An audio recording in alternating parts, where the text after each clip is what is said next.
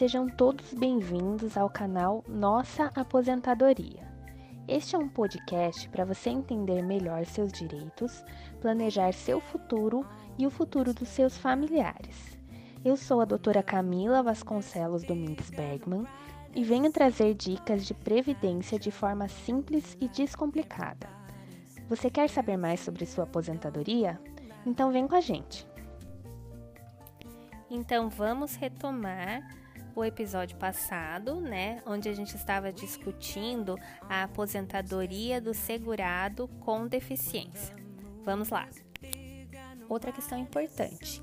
O grau de deficiência será atestado por perícia médica e funcional mediante instrumentos desenvolvidos para esse fim. Então, o que, é bem legal, bem importante da gente constatar aqui? A questão da barreira tá? Então vamos dizer assim, uma pessoa que não enxerga direito, ela precisa se doar muito mais no trabalho do que uma pessoa que enxerga.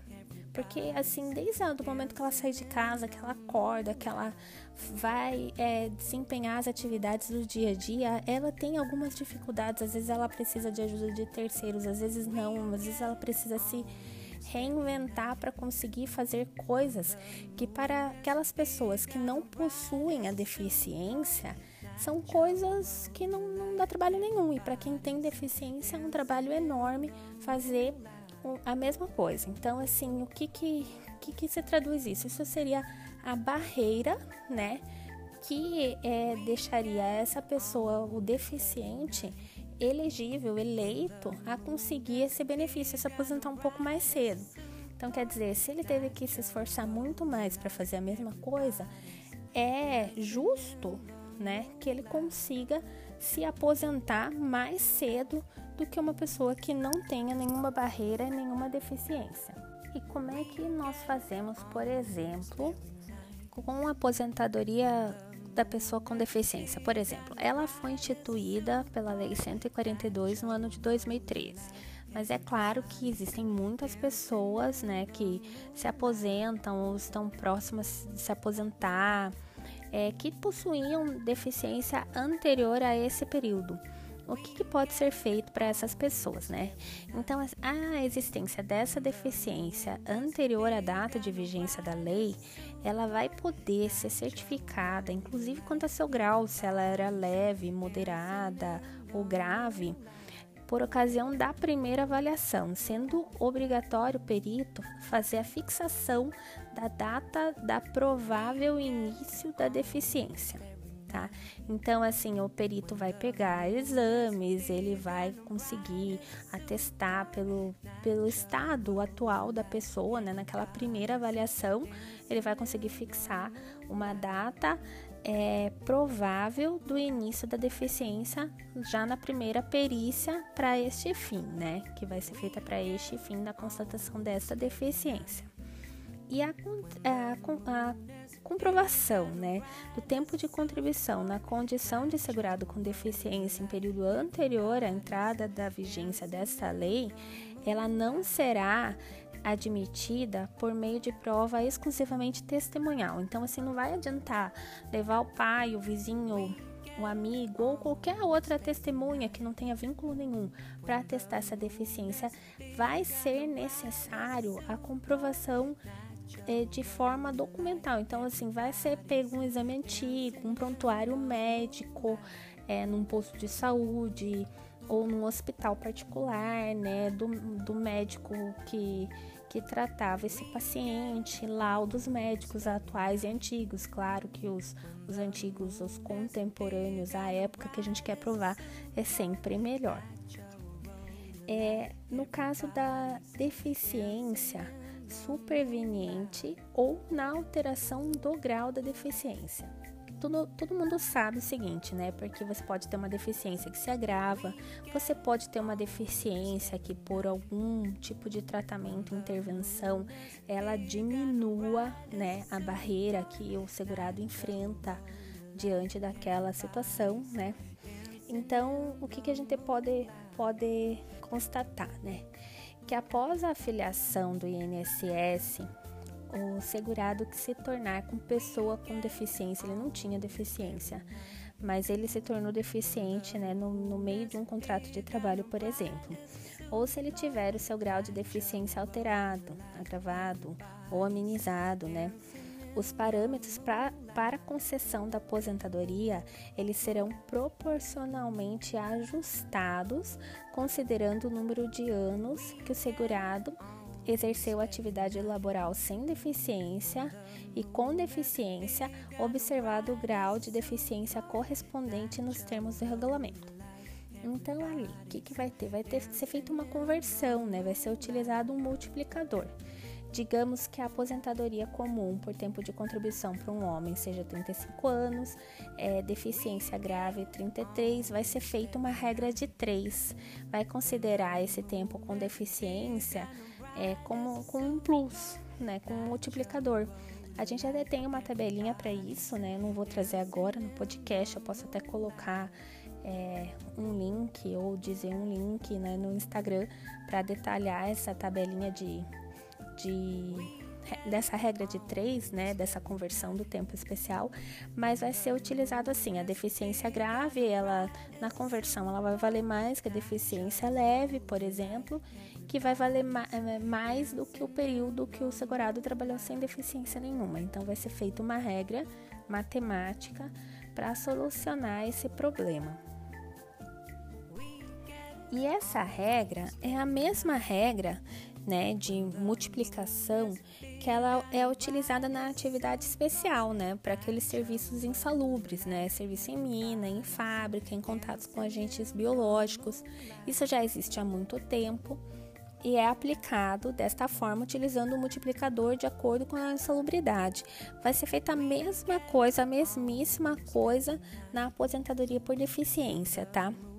E digamos que a gente tenha um caso, né, de, um, é, de uma pessoa, né, de um segurado, que ele é deficiente e também trabalha sujeito a, a agentes nocivos, né?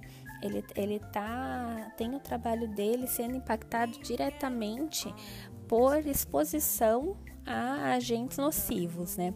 O que que faz? Qual conversão que usa, né? Usa a conversão da deficiência, usa a conversão da atividade especial, né? O que que faz? Então, no caso de simultaneidade com a, a atividade especial, não poderá ser acumuladas duas, os dois multiplicadores, digamos assim, né? No tocante ao mesmo período contributivo, com a, a, redução assegurada aos casos de atividades exercidas sob condições especiais que prejudiquem a saúde ou a integridade física. Então, ou você utiliza a redução do tempo é, especial, ou você utiliza a, a redução conversão do tempo com deficiência, tá? vai ser escolhida a regra que você vai utilizar. Outra vantagem da aposentadoria é, devido ao segurado com deficiência é a fórmula de cálculo tá? do salário de benefício e da renda mensal inicial. Então essas questões elas são é, complexas, né, para explicar dentro desse podcast, né? A gente pode fazer um, até um podcast separado para isso, mas assim a reforma da previdência também trouxe é, cálculos menos favoráveis aos segurados que se aposentam na sistemática pós-reforma, né? E a aposentadoria da pessoa com deficiência, o segurado com deficiência, ele tem direito de manter as fórmulas de cálculo anteriores à reforma, tá? E que essas fórmulas de cálculo, elas são bem mais benéficas, elas levam a um salário é, de benefício ou mesmo uma renda mensal inicial bem mais vantajosas do que as situações pós-reforma da Previdência. Então, essa é outra vantagem da aposentadoria do segurado com deficiência. E na prática, né, o que, que o segurado que tem deficiência e não buscou isso na época própria, é, que não tem 10 anos de, de concessão de benefício, que pode buscar uma revisão eventualmente, né? O que, que ele pode correr atrás lá no INSS, né? ele pode correr atrás desse reconhecimento de, da condição de pessoa com deficiência pelo tempo exigido na lei, né? Para verificar a possibilidade de uma eventual conversão de tempo, né? De melhora do fator, de preenchimento de, de requisitos de aposentadoria por idade, por exemplo. Ah, ele se aposentou por tempo de contribuição, mas com 60 anos pegou fator previdenciário, por exemplo, mas ele é portador de deficiência.